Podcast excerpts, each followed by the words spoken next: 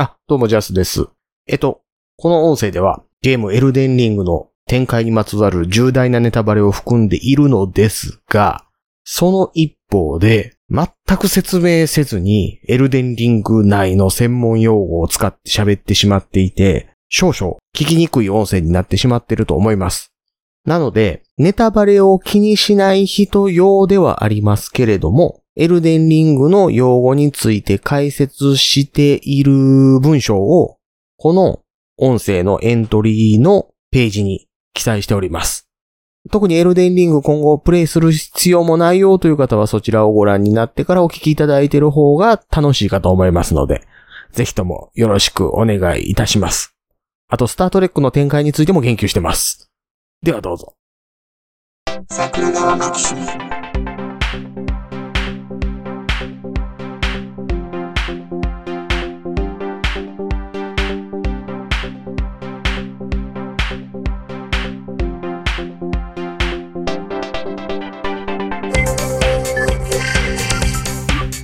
正式には初めましてですね。そうですね。はじめましてですね。まあ私の方よく声を聞いてるので、すごく親近感はあるんですけど、こちらも前回のポッドキャストアワード以降ずっと聞かせていただいているので、ありがとうございます。はい。あの、楽しませていただいております。はい。あの、私もあの、あれ以来ずっと、まあ、主に最新回の方を追わせてもらってるような状況になってますけれど、はい。楽しく聞かせてもらってます。ありがとうございます。今回はすみません。ありがとうございます。おあ忙しいところ。あのーこちらこそ、なんかあの、ん だいぶ前に粉をかけておいて、今までずっと放置してたので、本当にこちらこそ申し訳ないなっていつも思ってたんですから。いやいや、あの、はい僕的にはあれ、僕でいいのかなみたいな感じで思っちゃってたところあったんで、ああ、そうだったんですか。いえいえええええええはい。で、たまたま今回その、ウラジーさんと撮ってる時に、はい。コラボ収録があって話だった時に、ウラジーさんがちょっと、声かけてみようかなみたいな感じで 言ってくれはったもんですから。あ、そうでしたか。はい。ええええ急に連絡来て、ああ、びっくりしたと思って はいたんですけれども。はい。まあ、この時期でしたらなんとかなりそうだなっていう風なのがあったので、まあ、それでちょっと今回。まあ、秋よりはって感じですかね。そうですね。あの、これからどんどん忙しくなってくるので、だいねぶ、この時期だったらギリだ、なんとかなるなと思ってたんで、伺わせてもらいました。はい。僕もあの、来週と今週で大きく状況が違うもんで、そうですですね。なんか、でも次のご職場も決まったようで何よりだなと思って聞いてはいるんですけれども。も無事もう、ね、なんか何もかもいい条件になったんで。それはすいいですね。ねえ、もう、あ、こんな話あるんだなって思って。ああ、なんか意外とあの転職した方が条件良くなるって話をね、いろいろと聞いたりは、噂では聞くんですけどね。まあ私はあの、うん何分転職しようがないような職業についておりますから、ねなんか、羨ましいなって。しようと思うと廃業みたいな感じになりますもんね。そうなんです。後片付けがとっても大変な仕事になってるもんですから、辞めるのも地獄だし、あの続けるのも大変だし、まあ、まあ、まあ地獄かどうかはともかくリスク大ですよね、そうな少なんくともね。ですよね。はい。あの、なかなか大変な状況にはなっておりますのでね。はい。億単位の借金をどうしようかなと思ってたりはするのでね。はい。ねそう考えるとあれですね、雇われ人は気楽なとこは気楽なわけですね。まあまあまあ、そうですね。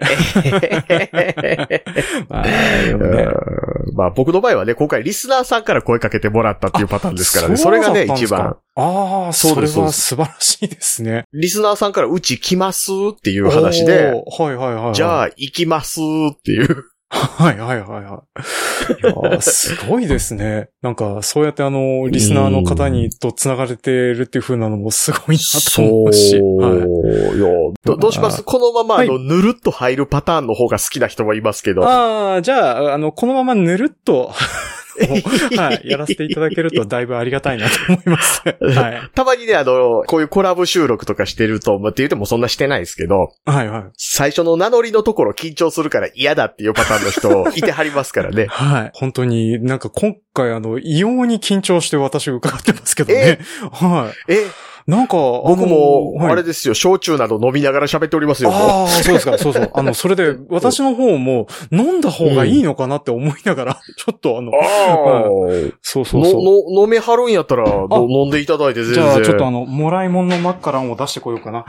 ちょっと待ってください。あ、ええやつかな？これ、12年ものですね。おー、は割とええやつ。そうですね。なんか、だいぶ前に、ちょっとあの、後輩の、あの、農業者の方からもらって、で、うんう。んちびちび飲んでてやっと一瓶行くか行かないかぐらいになってるような状況ですね。ああ、いや、僕、そのね、あの、もらい物のいいお酒があるから、ちょっと開けようかなっていう会話をしたくて、こう、買い溜めたりとかって、やっぱ考えるじゃないですか。あお酒好きな人っうんて。そうですね。で、でも僕、それ、できた試しないんですよあ、。そうなんですか？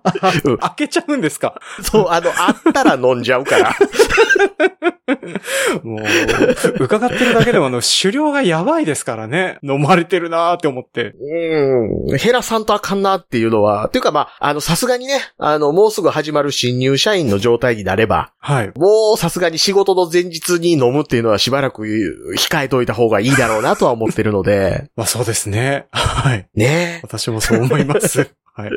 まあ、あの、ちょっと顔赤かったりとか、まあ、リモートが多いみたいな話も伺ってますから、なんかあの、まあ、酒臭いとかあその辺はなんとかなるとは思うんですけれども。ね。とはいえね、やっぱりこう、リモートでのやりとりが増えてくるとカメラ映りも気になるじゃないですか。そうですね。大事になってきますからね。はい。そうそうそう。最近はね、だいぶそこも漏れますけどね。ズームの方の機能でなんとかなるような感じですかね。うん。まあ、私も仕事柄ちょっとずつ使う機会は増えてはいるんですけれどね。うん。どうしてもあの、農業者でもあの、ちょっと今まであちこちの農業団体とかに出張っていかないといけないようなことがあったんですけど、それも全部今リモートになってるので、ズーム会議みたいなのうんうんうんもだいぶ増えてはきてますね。ていうかあれですね、農業でもリモート会議言うてるのに、はい。もう、いわゆる一般のサラリーマン営業とかもう、変わらざるを得ないですよね。そうですね。本当に。ねえ。あの、うん、人と会わなくて済むんだったら会わない方がいいじゃんっていう当たり前のことにみんな気づいていくんだなって、あの、ここ最近よく思ってますね。みんなあの、スウェーデン人みたいな人格になっていきますよね、どんどんね。まあ、あの、性格的に我々に似通ってるらしいとも聞きますからね、彼らで、で、はいそのうち悪魔崇拝とか始まりますよ、日本も。まあ、あの、向こうはあの、他に趣味がないから悪魔崇拝せざるを得ないらしいって聞きますけれどね。あの、せめてセックスしたらって思いますね、これね。よく思います。はい。で、ね。まあもっと楽しいこといっぱいあるやろっていう。思うんですけどね、なんか悪魔を崇拝したくなる気持ちがあるんでしょうね。まあ、なかなかちょっと宗教的な部分はわからない部分ではあったりはしますけれどね。あれなんですかね、五代五天皇的な感じなんですかね。やることないからそっちに行ったみたいな。あー、そうかもですね。あの、もう、なんかあの、今用のシーンとかを、まあ、この間あの、ネットフリックスのアニメで見てたんですけれども、何が面白いののかはいまいちわからないけど、当時あれしかないから楽しかったんだろうなっていうのだけは伝わってくるっていう映像だったので、他にやってること言うたら、あの、それ、任天堂のなんか遊び大全みたいなやつに入ってるしょうもないやつレベルのことしかやってないよね的なスゴロクとかやってますもんねそう。そうそう。あー娯楽がないと大変なんだろうなって、ちょっとね、うん思ってたりしておりますね。はい。絶対あれやったら当時もやってる人いたであろう、かくれんぼの方が楽しいやろと思いますもんね、あれね。思います、思います。あの、もっと競技性があるものとかあったろうなって思うんですけどね。で、蹴鞠のルール改定をやたら考えるやつとかね。はい。本当に、なんかあの、いろいろとやれることはあるんだろうけど、でも多分あの時の時代とかだとやれることもなかったんだろうなっていうね。あの、うんねうんすいません。ちょっとここから思いついちゃったんで、急にエルデンリングの話してもいいですか？あの、気が合いますね。はい僕も今まさにその話に振ってしまおうと思ってたところでした。あの、そういう風に行くのかなと思いながらちょっと待ち構えてた部分はあったんですけれども。ねえエルデンリングね。はいあれでしょあの、なんでエルデンリング系の配信をやってる YouTuber はこんなに漢字が弱いんだって思うあのゲームですよね。そうですね。なんか、なんで読めないんだろう、それっていう風なのいっぱい出てきますよね。え、え、ブラッドボーンで日本語音声にしたらそれマミエルって呼んでたよねって思うやつを見えるって言ってるやついますもんね。います、います。はい。あとはもう、ここ最近の、あの、エルデンリングの難読漢字だと、ただれるとかですかね。あれも読めてない人がいっぱいいてるとかね。まず、いたいた。もうなかなかあの世界観もあれだなっていう風なのがあって、で、ちょっとあの、その、さっきの平安清族云々の部分で繋げる部分だと、あの世界、なんか、あの、そうですね、ちょっとぬるっと始まってんで、そもそもお前誰だよの自己紹介的な部分をしてないのの、あれだと思うので、ちょっと普段こんなことしてるんだよっていう風な番組の紹介のためにも、ちょっと、そうですね。はい。まあ私あの、営農とサブカルという風な番組を配信しております。北海道在住の農家のジョンと申します。よっはい。よろしくお願いいたします。よろしくお願いします 桜川マキシムのジャスです。はい。よろしくお願いします。あの、いつ、なんか、ぬるっと入って、ぬるっと始まってしまってるので、これあの、編集が大変やりづらいような感じになってて、大変恐縮だなと思いながら話をしてるんですけどね。いえいえいえはいいえいえ。まあ、それでう、んまあちょっとご挨拶がてらで、あの、エルデンリングでちょっと思ってることとか、そういうふうな部分を話させてもらいたいなと思うんですけれども、あのゲーム、一応あの、いずれ農業描写探偵という、まあ私あの、いろんな作品の中に出てくる農業描写とか、まあそういう風なものから、まあこの世界の成り立ちがどうなってるかとかっていう風なことを考えていくようなことをやる番組をうん主にやってはいるんですけれども、うん。まあそれでうん。うん。うん。エルデンリングで考えると、まあ、あの世界って農業描写があるようでなかったりないようであったりして、うん。で、その辺の部分からちょっと考えてることがあって、うん。であの世界って不老不死のディストピアなんだろうなってゲームやってて思うんですよね。うん。うんで、あの、ゲームシステムの中にも、プレイヤーキャラクターが死んで復活するっていう風なのも理由付けも、ちゃんとあの、設定上で存在してるっていう風になってて。うんで、それで、うんあの世界にいる人全部が、そんなような状況になってるっていう。で、うんあんな状況にかになって何をしてるかといえば、例えばあの、小競り合いをずっと続けるとか、あとは毒が広がらないように一生懸命消して回るとか、特にすることがなくてあんなことをしてるんだろうなっていう風な世界になってるんですよね。剣と盾持って襲ってくるチンパンジー的なやつとずっと戦っている人生を何回も送っている人たちがいたりとか。そうなんですよね。まあだからねあの、本当にかわいそうな世界だなっていう風なのを、うんまあ、ゲームを旅してて思ってて。で、あの、うんジャスさんちょっと行かれたかどうかわかんないんですけど、あの、作中にあの、風車がある村があって、そこって行きました？えっとですね、はいゲームの進捗度合いをエルデンリングをやっておられるジョンさんはじめゲーマーの方にお伝えしておくとですね、はい。僕今あの、80数時間プレイしてるんですが、はい。僕はゴドリックの大ルーンしか持ってないです。ああ、なるほど。はい。となるとですね、うんまだまだ先だろうなっていう風な感じなんですけどね。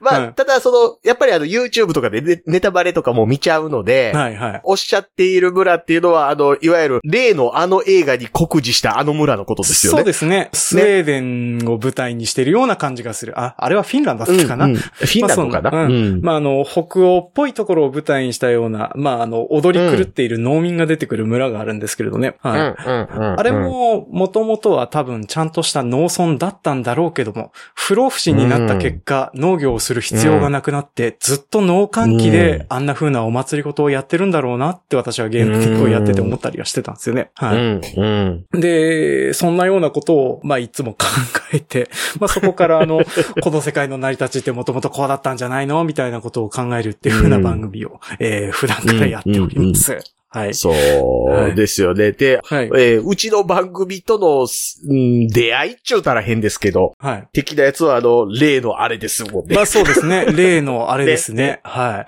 い。で、まあ例のあれの話は多分後ほどどうせするんでしょうけれども。そうですね。はい。そういうことになるだろうなとは思いますね。はいうんまずはエルデンリングですけれどもって感じですかね。はいそうですね。うんまあそんな感じでね。いや、エルデンリングで言うたらでもそもそも物食ってるシーン自体がだいぶ少ないよなと思ってて。そうですね。あの、一応食べるアイテム自体はね、あるんですけれども、うんまあ、うん基本は、なんかあの、ケーキ漬けをするとかね、そういう風な感じのの意味合いでしかケ多ーキ漬け。ケーキ漬け、あの、まあ、あの、スタミナを上げるとか、ヒットポイントを回復させるとか、まあ、そんなような程度のものでしか食べなかったりはするので、普段食べる必要もないような世界なんだろうなっていう。そういう意味ではほんまにあのならず者はならず者なんでしょうね。そうでしょうね。あの、ならず者って言われてる、あの、エビを茹でてる人ですね。うんなんか、やることもなく、あの、ただただエビをゆ、でもあの、彼はああやって、あの世界で唯一生き生きとして生きてるなっていう風な感じがして、私は大変好きなんですよね。あの人。そうですね。はい。まあ、後々のネタバレで全然生き生きとしてない状態になってるのもなんか見た気もしますけれども。そうですね。生き生きとしてないことにはなるんですけれども。はい。もう一つ言うとあれですよね。その状態にしてしまったあの人は割とどっちかというと生き生きとしてた気もしますけどねあ。あそうですね。あの、やっぱり、ああいう風な世界に行くと、やっぱり殺伐とした趣味しかなくなるんだろうなっていう。趣味。趣味。その、い あの人趣味であれやってるんですか？や趣味であれやってるんじゃないですか。だってあの、あの世界って別にあの、領土とかその辺、不老不死なんだから関係なくねって私は思うんですよね。うん。だからあの、もう領土争いとかそういう風な小競り合いもただただやることがなくて趣味でやってんだろうなっていう風な気がしちゃってうて。ん。うん。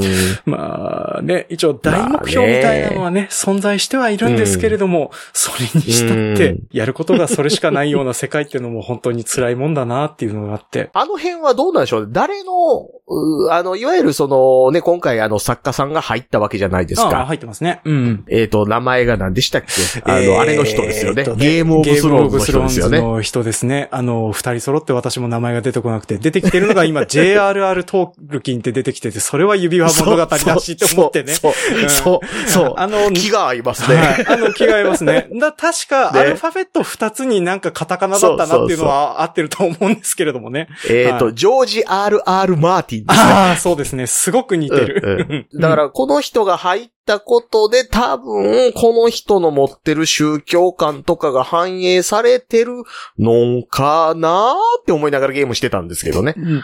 なんかあの、元々の、えっ、と、神話とかその辺の部分をデザインしたっていう話になってるらしいので、で、なんかうん。メディアミックスもするぞっていう風な噂があるので、まあもしかしたら、うん。その辺の部分がネットフリックスとかどこかで映画化されたりアニメ化されたりしたらいいなって思ってるんですけど、うん。続報がないでおなじみの話になってますね。はい。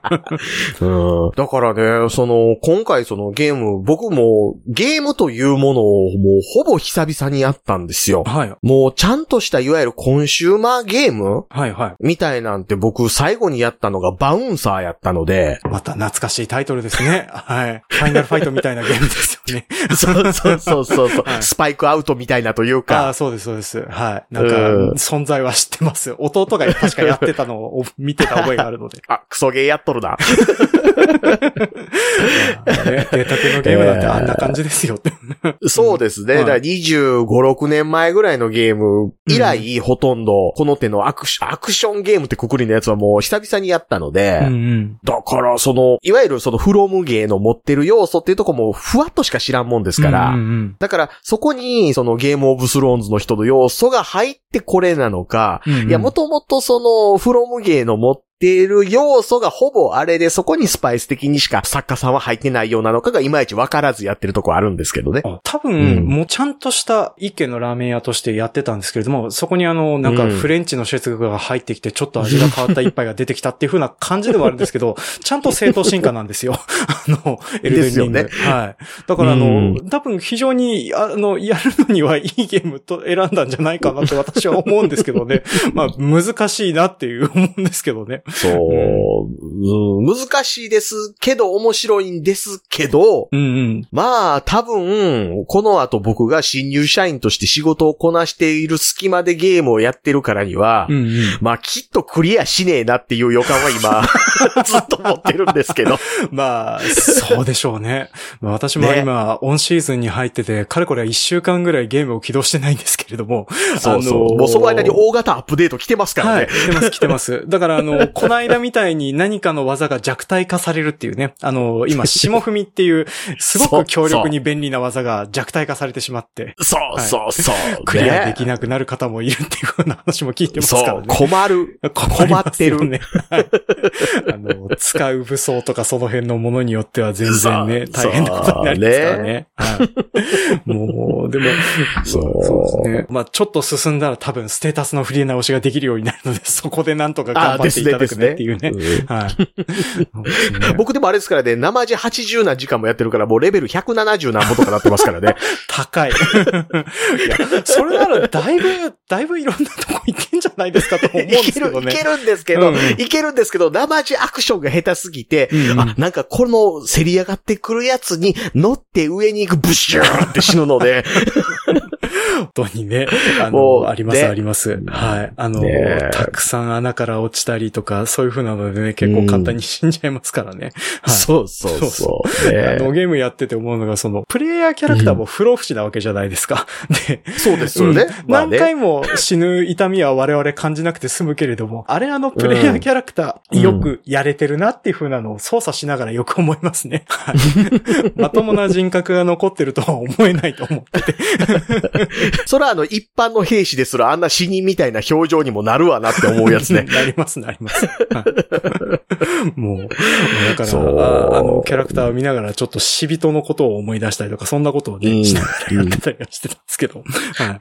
え、え、ジョンさんって、その、フロムゲーって、どれぐらいやってはる感じなんですか？もう一通り全部いってるようなのか。そうですね。私あの、フロムゲーは、アーマードコアが好きだったのと、あの、うんその後うんブラッドボーンやっ、一個前の赤色やってっていう風な感じで、一通り取ってきてるつもりですね。あとは変なゲームもちょこちょこ触ってはいた覚えがあるのでうん。うんうんいや、あのね、その、どうしても僕、その、なんかこう、宗教観みたいなところ気になっちゃうので、はいはい。さっきのその、誰がこういうところを味を出しているのかなっていうのが気になってるんですけど、あ、なんかこう、神的な存在たちが、うん、うんこう、なんか同時多発で多面性を持って出てくるじゃないですか。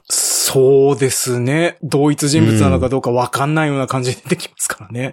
うんた、だ、まあ、おそらくは同じ存在なのだろうけれども、現れ方が違って別人格としてどうも出てきてるっぽいというか、別人格っていうか、だからまあ、それこそ元の言葉通りのアバターと言った方がいいんかもわかんないんですけうんうんうんど、だからその辺って、フロムゲームの味なのそれともこのゲームオブスローンズの人なのっていうのが、フロムゲーやってた人に、どっかで聞いときたいなって思ってたわけですよ。あのうん私はあの、結構、あの、元の味だと思ってるんですよね。で、それに乗っけたんじゃないかなとも思ってるんです。なんですけども、なんかあの、本当にあの、フロムゲームっぽい部分で言うと、この残酷な世界観っていうのも変だな。なんかうん。あらかじめそういう、なんか匂わせがずっとあるような世界観っていう風なのは、今まで通り共通していて。で、この、多分、ジャスさんがおっしゃってる宗教観の多分、ベースになってる部分は、多分あの、うんこのシナリオを今回急遽書いた方の人に酔ってるんじゃないかなとは思うんですよね。トールキンじゃない人トールですよね。キンじゃない人ですね。トールキンじゃない人だと思います。はい。うん、ふんふんふん。まあなるほどね。そうですね。だから、あの、うんうまいことちゃんとお互いの味に似せたような仕事をちゃんとやれるもんなんだなっていう風なのがすごいなって思って、あの、うんうんうんうんすごい。いからすごいなって思いましたって感想しかなくてどうしたもんかなって思ってるんですけどね。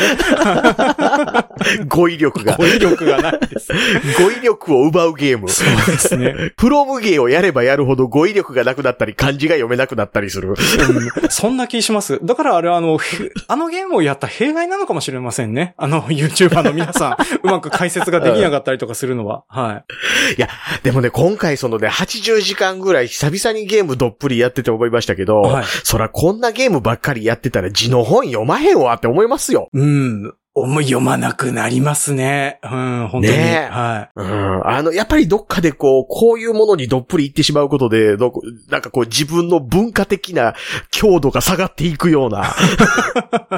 まあでも、そこはちょっと難しいところなんですよね。ゲームってやっぱりうん総合芸術的な部分があるので、まあでも、なんかこういう、あの、裏側にあるような設定とかを匂わせるようなやつは本当にあの、文章量がなくて、説明をもっとくれっていう風な世界ではあったりするんですけど、でもあの、なんか細かく意味を読み解こうと思うと、ちゃんとそれに答えてくれるような作りになってることもあって、その辺をね、うまくやれてるゲームだと楽しかったりするんですけどね、うまくやれてないゲームも時々あって、うん、なんでこの時代にこれがあるのかなとかね、そういう風なことを思うことはまあ結構多々ありますね。はい。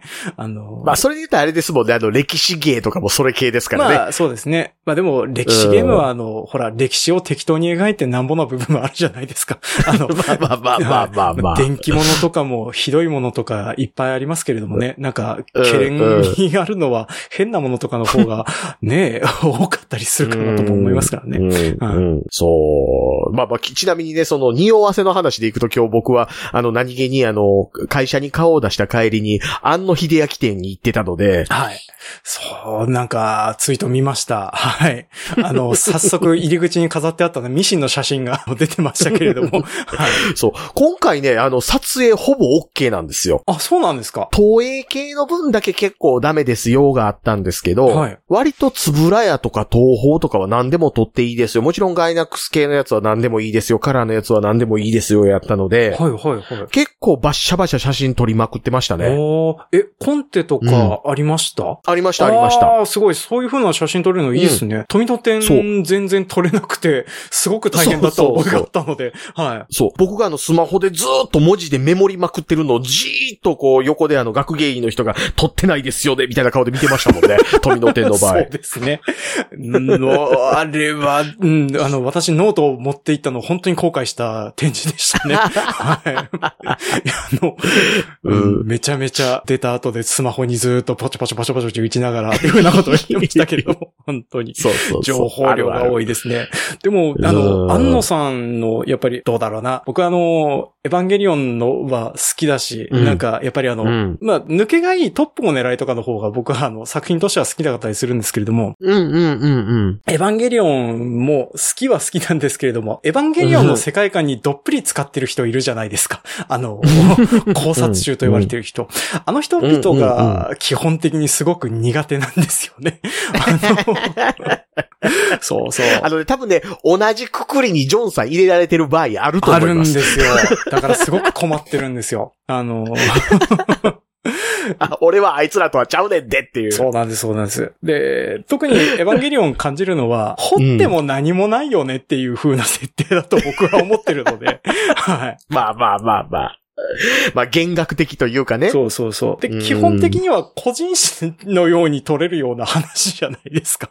あの、うん。うんだか、らあの、多分、宇部興産とか、あとは、そのミシンとかそっちの方が重要になるんじゃないっていう、いつも思っちゃったんですけどね。うん。で、いやー、でも、うん今回あれですよ、その、言ったらね、こう、安野秀明が割と若い頃に、はい。自画像を描いてましたよっていうのが最初の方にあるんですけど、はい。割とね、爽やかにシュッとした感じで書いてあるんですよあ。そうなんですか？はいはいはいはい。うん。超自己愛強いやんって思って。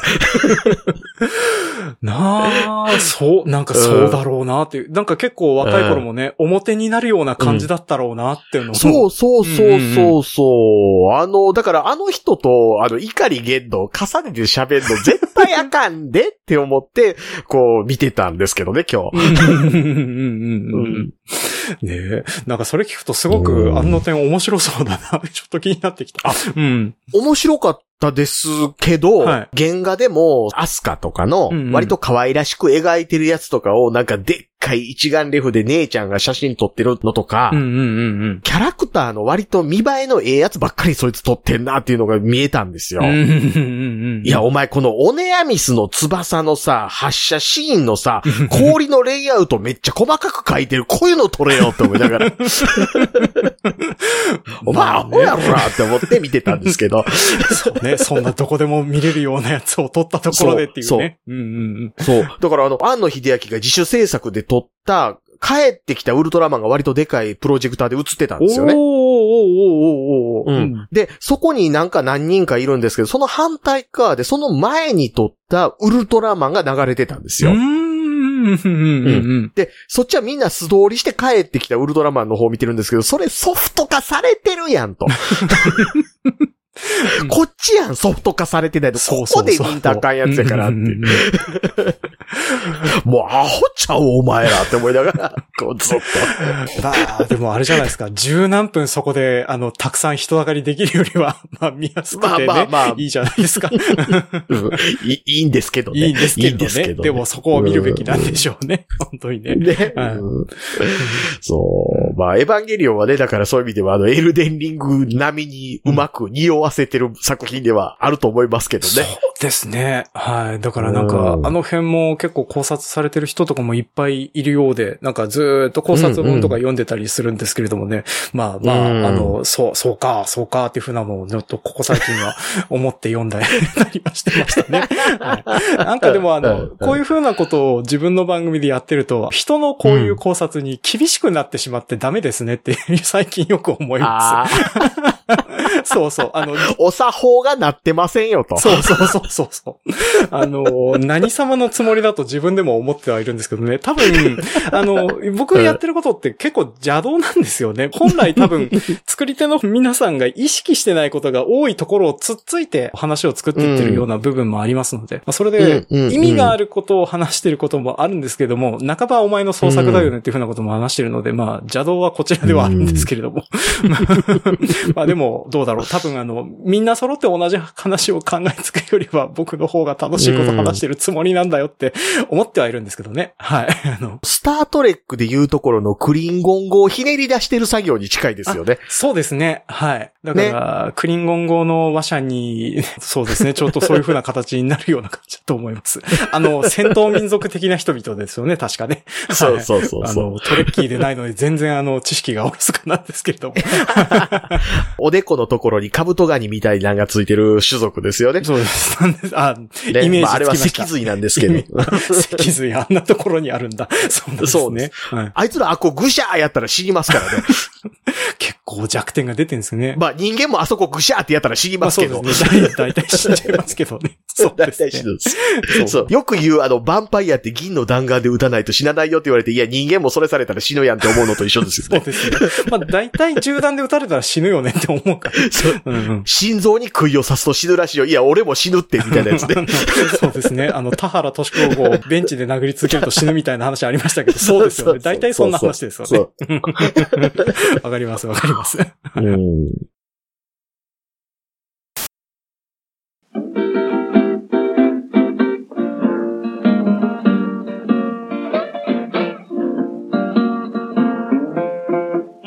桜川マキシムでは公式 LINE アカウントやオープンチャットをご用意しております。ウェブサイト sgmx.info からご参加ください。